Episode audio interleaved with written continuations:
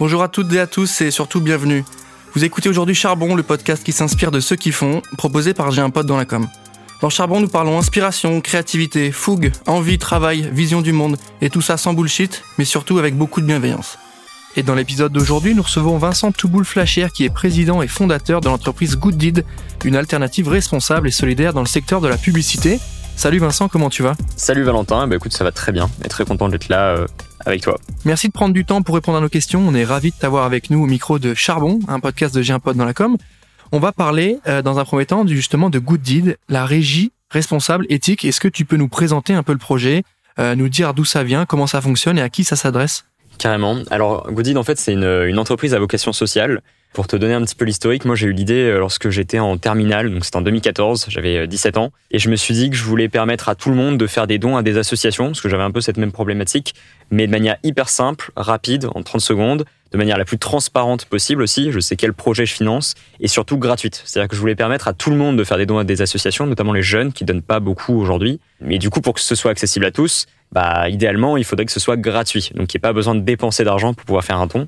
Et donc, c'est ça, Goodid, en fait, c'est euh, un site internet, une application mobile, lorsque c'est sorti, qui permet aux internautes de choisir un projet d'association pour handicap international, par exemple, pour euh, le secours populaire, pour la Croix-Rouge, pour Action contre la faim, pour lutter pour plein de causes différentes. Et lorsqu'ils choisissent le projet, ils vont regarder une courte publicité d'un annonceur et cette publicité finance le don. Donc l'annonceur, on reverse 60% du budget bah, média à l'association, ce qui permet de financer euh, des projets gratuitement pour l'internaute.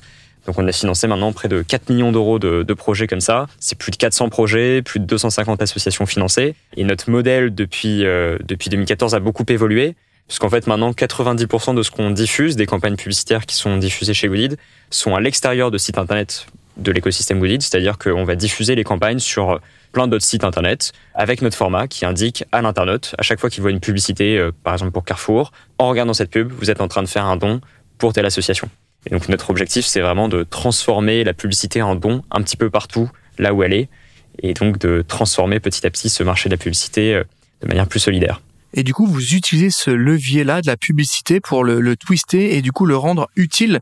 On sait que la publicité, c'est quelque chose souvent, notamment sur Internet, euh, qui est un petit peu intrusive, euh, qui nous prend un peu de temps, qui nous dérange ou qui nous prend de la data. Là, vous avez exploité ce levier-là pour le rendre éthique et pour euh, accompagner les ONG, c'est ça? Ah ouais, carrément, c'est trop cool. Pour le coup, en fait, bah, depuis plusieurs années, le sujet de la publicité les solidaires. Alors en 2014-2015, ça faisait pas forcément sens. Les grandes marques voyaient pas forcément l'intérêt. Et là, depuis deux ans, trois ans, il y a une vraie euh, expansion du modèle sur le marché de la pub. On va chercher des budgets de plus en plus importants. Euh, on travaille avec quasiment la moitié du CAC 40, avec plus de 150 entreprises par an. Donc euh, non, non, clairement, ça prend un vrai essor. En fait, aujourd'hui, que ce soit de la part du grand public, que ce soit de la part des salariés, que ce soit de la part des actionnaires ou autres, il y a une vraie volonté aussi d'essayer de faire en sorte que toutes les entreprises euh, aient une action plus durable dans la société, créer un petit peu aussi leur transition sociale et écologique. Et nous, on permet à ces entreprises, dans le secteur de la pub, dans le département publicitaire, d'accélérer leur euh, transition sociale et écologique. Ok, donc vous proposez une vraie solution là aujourd'hui pour les marques qui souhaitent s'engager, mais est-ce que c'est quelque chose qui était dans ta tête euh, tout de suite très clair. Euh, est-ce que tu avais déjà en tête ce que tu voulais vraiment faire avec euh, justement un Good Deed Non, non, c'est vraiment venu euh, petit à petit. Au début, nous, notre idée, c'était vraiment de se dire uniquement, voilà, moi, je voulais juste bah, il y avait des annonceurs, il y avait de la pub partout, comme tu te disais tout à l'heure. Alors sans rentrer dans le débat là pour le moment, mais c'est vrai qu'il y a le grand public, ou en tout cas il y a beaucoup d'internautes, c'était encore la période où on parlait beaucoup des adblockers, mais qui voient la publicité comme la publicité exploite leurs données, les exploite, exploite leur temps, etc. Et là, Goodis, c'était un moyen de renverser un peu le pouvoir et qu'aussi les internautes puissent bah, exploiter ou en tout cas trouver une utilité supplémentaire à la publicité et permettre à ces internautes de faire des dons. Donc euh, c'était un peu le côté euh, voilà, il y a de la pub partout, euh, elle est parfois vue comme un peu intrusive, on va lui donner une utilité supplémentaire qui est celle de faire un don. Mais en fait, après petit à petit, partant de ce sujet qui est la solidarité, la générosité auprès des marques et des associations, on s'est dit, mais en fait, la publicité, c'est un secteur colossal. Il y a euh, des externalités euh, positives à ce secteur parce que voilà, c'est une arme voilà, qui peut être, si elle est bien utilisée, hyper puissante pour faire changer les modes de consommation. Donc c'est hyper intéressant. Mais à la fois, il peut y avoir beaucoup de d'externalités négatives aussi à ce secteur. Et donc on s'est dit, voilà, en tant que régie publicitaire solidaire, on a aussi une responsabilité sur les contenus qu'on diffuse. On a aussi une responsabilité pour essayer pas uniquement de générer des dons pour les assos, comme ce sur quoi on s'était focalisé pendant des années, mais aussi essayer de de faire, voilà, d'accélérer cette transition sociale et écologique dans le secteur de la pub, donc de s'adresser aux marques, de s'adresser aux agences médias, aux agences créa, aux régies, pour essayer de leur donner les clés aussi pour elles agir à leur échelle comme elles le peuvent, donc dans ce secteur de la pub. Ok, merci Vincent, c'est hyper clair. Euh, mais du coup, il faut quand même une connaissance euh, du secteur, des acteurs, de qui fait quoi. Tu m'as parlé des agences médias, agences créa, des annonceurs. Est-ce que toi, tu as fait des études justement dans la communication ou euh, pas du tout? Non, non, pas du tout. Alors moi, du coup, j'étais en prépa, donc euh, j'ai passé le bac. Après, j'étais en prépa. Personnellement, je m'intéressais pas du tout au sujet publicitaire à la base. Enfin, c'était pas du tout, euh, c'était pas ma cam. Enfin, je voilà, j'étais pas, j'avais pas plus d'intérêt ou quoi. Mais euh, en fait, c'est vrai que c'est un modèle et c'est un monde auquel on s'attache assez vite parce que c'est un secteur assez complexe. surtout la publicité digitale, ça avance très vite. Il y a énormément d'innovation. C'est un marché qui est quand même assez opaque où les richesses et l'influence sont assez centralisées, concentrées dans les, bah, dans les GAFAM, etc. Et du coup, euh, en fait, il y a énormément d'innovations, de moyens d'investissement dans la publicité numérique parce que bah, aujourd'hui, ce qui sous-tend tout le modèle de l'Internet, euh, c'est le e-commerce, mais avant ça, c'est la publicité. Aujourd'hui, Facebook, Google, euh, Twitter, LinkedIn, même Amazon on, sont des régies publicitaires et en réalité, leur modèle économique tient sur la pub. Donc en fait, la publicité, même pour les médias qui sont présents aujourd'hui en ligne, sur lesquels on consomme majoritairement, leur premier modèle de voilà de de durabilité, c'est la publicité. Donc en fait, la publicité aujourd'hui sous-tend un peu cette information et du coup la démocratie qui en découle. Et donc la publicité sur Internet, c'est un sujet en fait, dans lequel il y a énormément d'investissements. C'est un sujet, je pense en tout cas d'actualité, qui doit être hyper hyper au centre des débats parce que aujourd'hui le monde il est de plus en plus numérique, il est de plus en plus euh, lié à l'internet, il y a de plus en plus d'informations qui dépendent d'internet et internet dépend de la pub. Donc euh, il faut que ce soit régulé, il faut que ce soit un sujet au cœur des débats, et il faut qu'il y ait des acteurs qui se qui s'engagent pour une publicité plus responsable, parce qu'aujourd'hui elle s'éparpille, c'était un peu le Far West. Il y a de plus en plus de régulations, de règles entre les différents acteurs, d'organismes et tout, mais ça reste quand même euh, pas suffisamment transparent, je pense. Euh, voilà, donc il y a plein de choses à faire, et c'est assez rigolo parce que c'est un secteur qui évolue vite, donc donc c'est assez intéressant. Et du coup, Vincent, tu as monté cette boîte-là, tu as commencé à la lancer à 17 ans. Euh, on peut dire que tu es entrepreneur. Aujourd'hui, tu as 25 ans.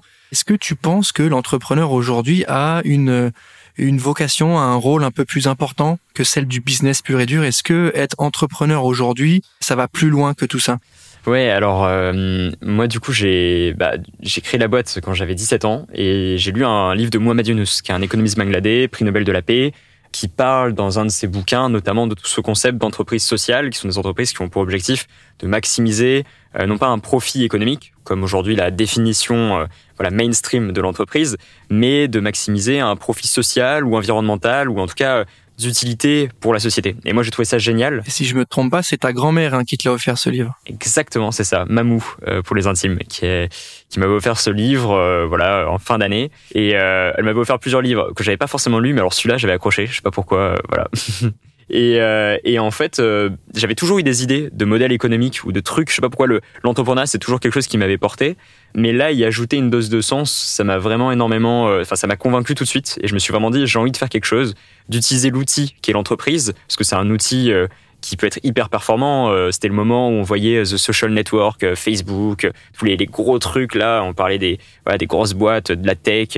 Et en fait, moi, je voyais vraiment dans ces entreprises qui sont transnationales, qui peuvent avoir un impact sur le monde entier. Parfois, des entreprises d'ailleurs qui ont plus d'influence et de pouvoir, et même d'ailleurs de richesse que certains États.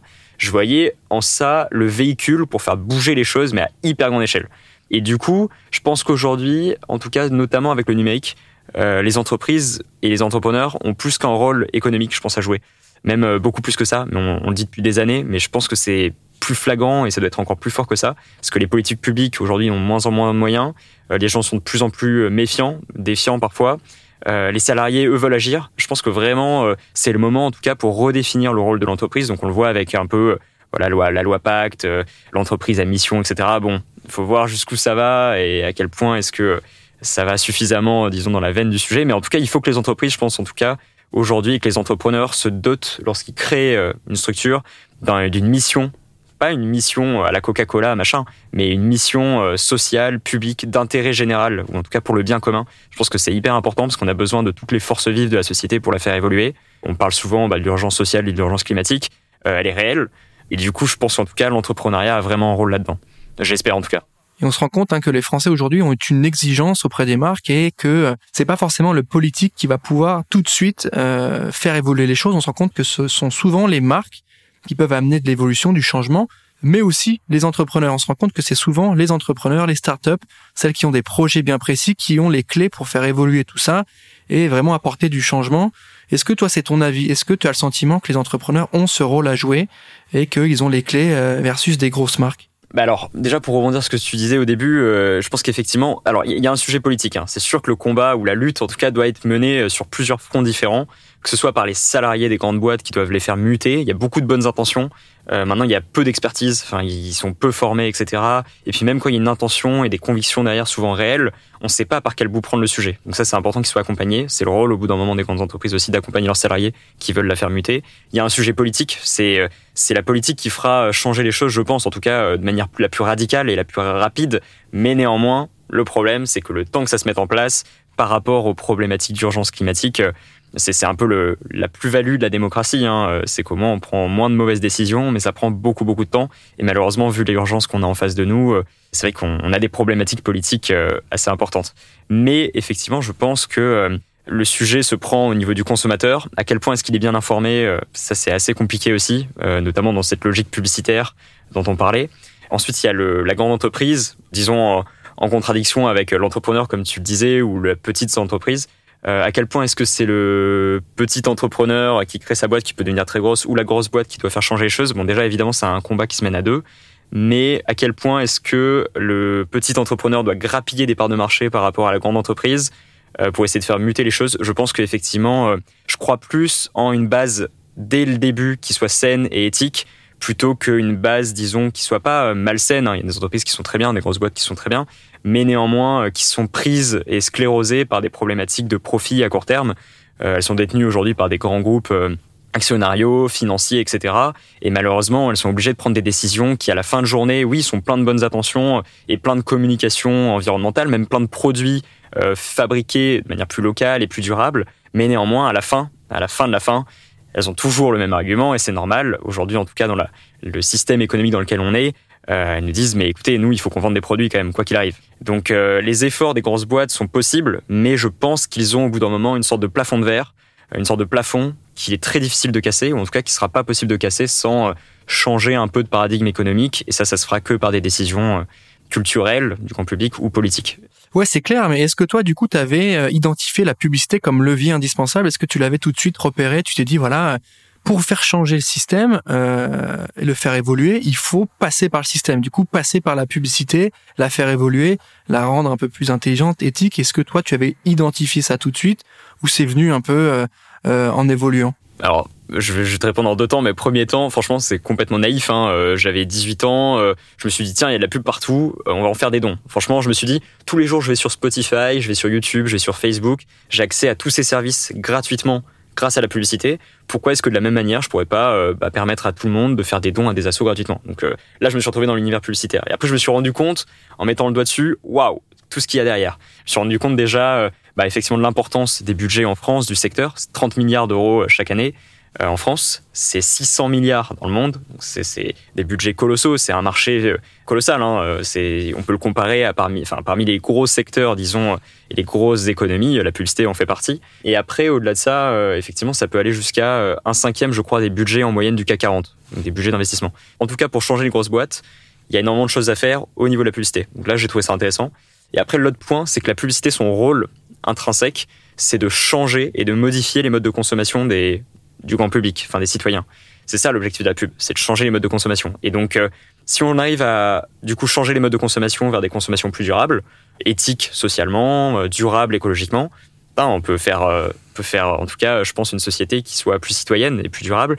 Donc en fait, je pense que pour changer les comportements des consommateurs, il y a une prise de conscience des consommateurs, il y a des sujets politiques, etc. Mais il y a aussi des sujets via la pub. Si on arrive à rendre la pub plus éthique, peut-être qu'en tout cas, on peut avoir un impact sur les modes de consommation et du coup sur la production derrière. Et ça fait un cercle assez vertueux. Je pense qu'en tout cas, il y, a, un vrai sujet autour de la responsabilité de la pub qu'on a, je pense, un peu oublié à un moment. Merci Vincent pour tes réponses, c'est hyper clair. Parlons de toi maintenant, si tu le veux bien. Euh, on l'a dit, tu as 25 ans. Tu as monté Good tu es président, fondateur. Est-ce que euh, tu arrives à gérer cette casquette du coup de manager, euh, gérer les équipes, le recrutement, le business développement? Est-ce que c'est des choses que tu savais faire, que tu as appris sur le tas? Comment tu gères tout ça non, alors déjà ça se travaille au quotidien, c'est très compliqué et puis je suis pas du tout tombé dedans parce que Enfin oui, je suis tombé dedans, mais aussi complètement par hasard et je savais pas du tout du tout faire au début. Je sais, je pense mieux faire qu'avant parce que je suis parti de très très loin. Mais euh, alors être président fondateur de la boîte, c'est pas compliqué en soi. euh, président, c'est rien du tout et fondateur, euh, faut juste avoir l'idée quoi globalement et puis tout le monde peut se dire fondateur. Après effectivement manager, euh, gestion de projet, euh, construire la stratégie, trouver des actionnaires, des investisseurs, financer. Enfin ça c'est ça c'est la galère t'apprends sur le tas. Euh, je pense pas que ce soit les études qui aident à, voilà, les études c'est peut-être un petit tremplin au début, une assurance, euh, voilà, mais bon, ça s'apprend, ça s'apprend en faisant quoi. Donc euh, le seul truc, c'est que ça s'apprend en faisant, mais on fait beaucoup d'erreurs aussi parce qu'on est très sollicité. Il faut prendre plein de décisions tout le temps. C'est un peu, c'est important de responsabiliser les gens aussi pour éviter de les prendre tout seul. Mais c'est vrai que forcément, comme on fait beaucoup de choses, on fait beaucoup d'erreurs. Et du coup, faut voir la responsabilité qu'on a par rapport à ces erreurs, parce que souvent, elles peuvent toucher des gens. Et du coup, c'est là où, euh, voilà, je pense qu'il y a eu euh, un peu l'apologie de l'échec à un moment euh, il y a quelques années avec les The Family machin la Startup Nation bidule où il y avait des entrepreneurs qui disaient ouais moi j'ai créé trois boîtes mais du coup j'ai raté les trois donc forcément la quatrième elle va fonctionner voilà Et, en réalité, on se rend, parfois, on, oublie les personnes qui nous suivent, parce que l'entrepreneuriat, c'est une histoire de, c'est une aventure humaine avant tout et euh, surtout euh, qui regroupe plein de gens. Donc euh, voilà, je pense que. Ah non, mais de toute façon, l'histoire, tu vois, le storytelling de j'ai monté une boîte, deux boîtes, elles ont fermé, etc. J'en ai monté d'autres. Ça, ça, ça, passe difficilement parce qu'en fait, quand tu fermes ta boîte, bah, tu laisses des gens sur le carreau. Donc, ce que tu nous racontes, c'est quand même assez intéressant. non, l'idée, c'est de monter une boîte bah, qui vit, qui fonctionne. on est quand même très loin, d'après ce que tu nous dis, et ça, j'apprécie, de l'ambiance Startup Nation où tu montes une boîte et puis deux ans après, elle ferme parce que t'as pas benché, parce que t'as pas eu la bonne idée, ou parce que simplement ton outil existait déjà. Euh, donc ce que tu me racontes là fait sens et j'apprécie particulièrement. Good d'aujourd'hui, vous êtes combien à peu près? Alors on est une vingtaine. Voilà, on est une vingtaine. Je pense que l'année prochaine, on sera euh, peut-être 24, 25, quelque chose comme ça. On grandit euh, doucement, mais sûrement. C'est un peu et, et, tout en disant doucement, mais sûrement dans le sens où on fait, on double chaque année de de chiffres. Donc c'est une boîte qui fonctionne très bien. Cette année, on, va reverser plus de 2 millions d'euros aux associations avec lesquelles on travaille, euh, en plus des voilà de ce qu'on a déjà réalisé. Donc euh, on a une croissance euh, assez forte, hein, très forte même. Mais euh, mais voilà, l'idée ça a toujours été, euh, on n'est pas euh, une boîte qui allons faire une levée de fonds de x centaines de millions d'euros pour accélérer très vite. L'idée c'est d'investir mais progressivement et, et, de toujours essayer d'être, en tout cas de préserver notre viabilité. L'objectif c'est pas du profit économique, mais c'est d'essayer d'être viable donc euh, voilà, je pense qu'on construit vraiment une, une, boîte qui a des, des valeurs, en tout cas j'espère, les plus éthiques possibles et, et euh, une base solide aussi, ce qui est important. Et Vincent, quand on parle de start-up aussi, il y a l'aspect euh, business développement, finance. Comment tu fais aujourd'hui pour gérer tout ça? Est-ce que tu t'es entouré d'amis euh, qui sont devenus tes collègues ou est-ce qu'à l'inverse, tu as recruté des profils qui maintenant sont tes amis? Comment ça fonctionne? Est-ce que tu peux nous dire qui est-ce qui a au board avec toi aujourd'hui et avec qui tu collabores au quotidien?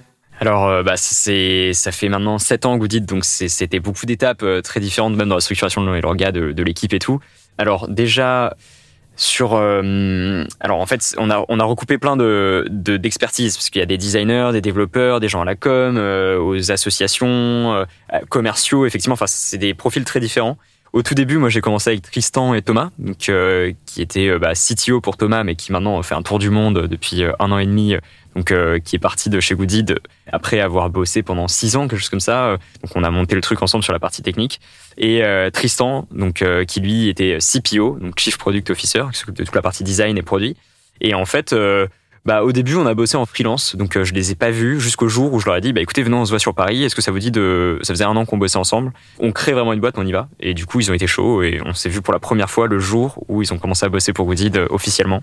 Donc, euh, et puis petit à petit, euh, c'est devenu beaucoup plus. Enfin, il n'y a jamais eu trop eu ce, ce rôle euh, patron, salarié classique comme on le voit ou qu'on peut le caricaturer ou quoi. Mais, mais du coup, c'est vrai que voilà, enfin, ça a été très vite un lien beaucoup plus fort et intime et complice. Et on en parle souvent. Et c'est pas un lien. Enfin, il y a, un lien amical évident, mais bon, ils en parleront mieux que moi. Mais mais il y a toujours effectivement des sujets liés à Goodid. Enfin, c'est une relation pour moi, en tout cas, qui est assez qui sont assez atypiques et euh, qui sont assez uniques dans ma vie. Puis après, euh, elles ont été enfin ils ont été rejoints par plein d'autres, euh, Lydie, Jenny, etc. Enfin voilà, qui qui sont des gens très proches, du coup dans l'équipe toujours aujourd'hui. Voilà. Mais en fait, dans l'idée, en tout cas dans les recrutements qu'on fait, euh, je cherche des gens avec lesquels je sais que je m'entendrai bien, euh, enfin personnellement, et qui s'entendront bien avec euh, les autres personnes de l'équipe. C'est le plus important. Et pour la question du recrutement, maintenant, en termes de start-up, c'est un vrai, vrai gros sujet. Pour nous, parce qu'on le voit au quotidien, on recrute, donc c'est un peu dur aussi. Pour toi, c'est un sujet. Est-ce que tu peux nous expliquer comment tu fais pour recruter les bons profils? Ça fait partie de tes casquettes, les RH. Est-ce que tu peux nous dire bah tu attends quoi d'un candidat ou d'une candidate? Est-ce que tu vas regarder la motivation, euh, les compétences techniques? Est-ce qu'il faut un bon mix des deux? Et comment tu fais pour euh, peut-être euh, ne pas te tromper de profil et pas te dire ok il est ultra motivé, mais est-ce que au boulot tous les jours ça va faire l'affaire? Comment comment vous fonctionnez là-dessus? Ah, ça pourrait être le sujet de tout un podcast, juste cette question. C'est, hyper dur. Alors, les recrutements. Alors, déjà, nous, euh, je pense que la première spécificité, c'est que nous, on prend du temps. Euh, parce que on préfère euh, essayer de, voilà, de prendre du temps, de recruter la bonne personne. On essaie d'éviter le plus possible de se tromper. Ça peut arriver, hein, mais que ce soit pour la personne ou pour nous, parfois, voilà, ça fit pas entre la boîte. c'est pas forcément la culture à laquelle la personne s'attendait ou quoi. voilà. Après, donc, on prend du temps déjà. On rencontre beaucoup de gens. c'est important, je pense, en tout cas de rencontrer les gens. Il y a plusieurs personnes de l'équipe qui voient les personnes, euh, que ce soit sur des sujets techniques, d'expertise, d'expérience ou de fit euh, vraiment avec les autres personnes. Et franchement, le premier élément, c'est est-ce qu'il s'entend bien et est-ce qu'il s'entendra bien euh, dans l'équipe. Ça, c'est vraiment la première chose. Après, la deuxième chose, c'est le sujet social. Voilà, à quel point est-ce que la personne a, une des vraies convictions, disons, spontanées et fortes sur ces sujets. On cherche pas des radicaux hein, ou des extrémistes, c'est pas du tout le sujet. D'ailleurs, ils se sentiraient pas trop bien chez nous. Mais on cherche quand même un compromis entre les sujets. On, se pose des questions, on est conscient du coup de l'impact qu'on peut avoir. Euh, et c'est notre euh, ambition. Mais euh, on essaie de toujours être dans cette schizophrénie, mais claire, de OK, il y a de la pub, il y a un monde dans lequel on est, il y a des faits et il y a ce qu'on veut faire. Et on essaie de compiler entre les deux. Pour enchaîner, Vincent, est-ce que justement d'avoir fait le choix de travailler dans la publicité, d'offrir une solution pour la publicité, c'est pas aussi bah, être complaisant peut-être avec le système ou prendre les armes les mêmes leviers? Est-ce que euh, vous avez une conviction différente? Est-ce que euh, vous pensez que c'est pas le levier de la publicité qu'il faut passer justement pour faire changer tout ça et amener plus de responsabilité de la part des marques? Ouais, bah nous c'est notre choix. Nous c'est clairement notre choix parce que euh, parce que bah on a commencé comme ça, parce que ça s'est fait comme ça et parce que très clairement aujourd'hui on pense qu'on aura bah, avec Goodit beaucoup plus d'impact de cette manière. Et là quand je regarde depuis 7 ans l'impact qu'on a pu avoir, que ce soit au niveau des assos les 4 millions d'euros de projets qu'on a financés, que ce soit au niveau de l'impact, au niveau du secteur publicitaire et les mentalités, les consciences et les offres, les choses claires qu'on a changées dans ce secteur, la voix qu'on porte aussi aujourd'hui, euh, je sais qu'on a fait le bon choix. Enfin, j'en suis convaincu. Je, je sais pas, mais en tout cas, j'en suis convaincu personnellement. Après, je comprends qu'il y ait d'autres acteurs qui militent euh, et qui portent ce, cette lutte un peu différemment. Je comprends qu'il y ait euh, des sujets de boycott. Il y a iboycott.fr par exemple qui est vraiment top qui le fait de manière très intelligente d'ailleurs. Les marques peuvent répondre. Euh, il va à l'écoute des marques. Il leur dit, bah, je pense que vous devriez faire comme ça, etc. Enfin, il y a un consensus. Il y en a d'autres qui boycottent euh, fermement. Euh, voilà. Je pense que voilà, on est en démocratie. Il faut des, il faut des contre-pouvoirs différents. Nous, on a décidé de se, d'effectivement, pas de s'inscrire dans le système, mais de se mettre dans le système pour le détourner un peu dans la voie qu'on veut. Voilà. Et pour enchaîner, Vincent, je vais te poser la fameuse question euh, qu'on adore euh, à travers ce podcast. Pour toi, ça signifie quoi aller au charbon? Qu'est-ce que ça veut dire charbonner? Alors, bah, c'est ce que je me dis depuis euh, des années, et c'est pour ça que je pense que j'ai une des raisons pour lesquelles j'ai arrêté mes études. Moi, je suis pas capable de charbonner sans savoir pourquoi. Pour moi, je préfère rien faire, disons, que faire quelque chose pour lequel je suis pas convaincu ou voilà, il faut Enfin, en tout cas, pour moi, aller plus loin que le travail. On a une définition du travail euh, un peu ancestrale parfois de euh, il faut se lever à 7 heures, il faut finir à 20 heures, etc. Moi, je sais pas du tout ce que je vois. C'est pas un sujet des horaires, on s'en fout, mais je veux juste dire le plus important, je préfère quelqu'un qui fait euh, quelque chose pendant deux heures la journée, mais qui sait pourquoi et qui vraiment va avoir, je pense en tout cas, un sujet de bien commun, d'utilité publique, plutôt quelqu'un qui va travailler 10 heures par jour pour des placements financiers euh, dont on voilà dont on peut plus en tout cas euh, pour un monde d'hier je pense donc euh, charbonner pour moi avant tout c'est c'est trouver le sens qu'on veut en tout cas donner à, à son travail ok Vincent c'est hyper clair du coup pour toi charbonner c'est ok travailler dur évidemment mais travailler aussi intelligemment, efficacement. C'est quand même ce qu'il faut retenir a priori. Complètement. En tout cas, je pense que la meilleure énergie, c'est celle qu'on n'utilise pas. Donc en tout cas, il faut bien l'utiliser. Et je pense que c'est vraiment important. Oui, puis il y a la question du sens aussi. Pourquoi je travaille? Toi, tu l'as vu en prépa. Hein Qu'est-ce que ça va m'amener? Est-ce que j'aurai une confrontation différente euh, quand j'ai un problème, euh, un souci euh, travail? Comment je me confronte à une problématique? Il y a un vrai sujet là-dessus. Savoir pourquoi on le fait, quel est le sens de ce qu'on fait. Bah ouais, surtout, tu vois, mais même dans le monde des études, on te pousse à on te dit euh, tiens il faut bien bosser parce qu'après t'as le brevet, puis après t'as le bac, et puis une fois que t'auras fait le bac, euh, ah il faut que tu fasses la meilleure filière parce qu'une fois que t'auras fait le bac, tu pourras choisir ce que tu veux faire. Une fois que t'as choisi ce que tu veux faire, tu sais toujours pas du tout où tu veux aller ou où tu veux être plus tard, mais on oui, dit c'est un bah, peu comme médecine, quoi. Tu bosses euh, la première année pour le passer, après tu sais Ouais, pas ce que tu fais. Est-ce que tu vas en médecine? Est-ce que tu vas euh, en dentaire? Est-ce que tu vas en pharma? Exactement. Ou école d'ingé, école de commerce, toutes les grandes écoles où les gens ont charbonné pendant des années sans savoir trop pourquoi, et à la fin, ils doivent choisir un boulot, ils savent toujours pas quoi faire, ils sont endettés, puis finalement, ils se retrouvent dans des boîtes euh, qui sont pas forcément en accord avec ce qu'ils veulent faire, mais ils sont obligés d'y être parce qu'il faut rembourser leur crédit, parce qu'ils savent pas quoi faire, ils ont, ils pas développé euh, cette force, je pense, de conviction qui est nécessaire aujourd'hui euh, dans le monde dans lequel on est, quoi. Maintenant, Vincent, on arrive à la fin de cet épisode. J'aimerais que tu me parles un petit peu de l'avenir de Good Deed, la, projection que tu te fais sur tes projets, sur le- les projets Good Deed, comment ça va évoluer. Ouais, bah du coup, euh, déjà premier avenir de Goodid, nous c'est très euh, quantitatif et très simple. On a un modèle qui fonctionne. L'objectif c'est vraiment de faire en sorte que bah, cette année on, atteigne euh, bah, 4 millions d'euros, dont plus de 2 millions d'euros pour les associations. Et donc l'année prochaine on fera 6, 7 ou je sais pas combien, et puis ensuite une dizaine. Voilà. Enfin, notre objectif premièrement, il est très basique, hein, c'est de financer un maximum d'associations.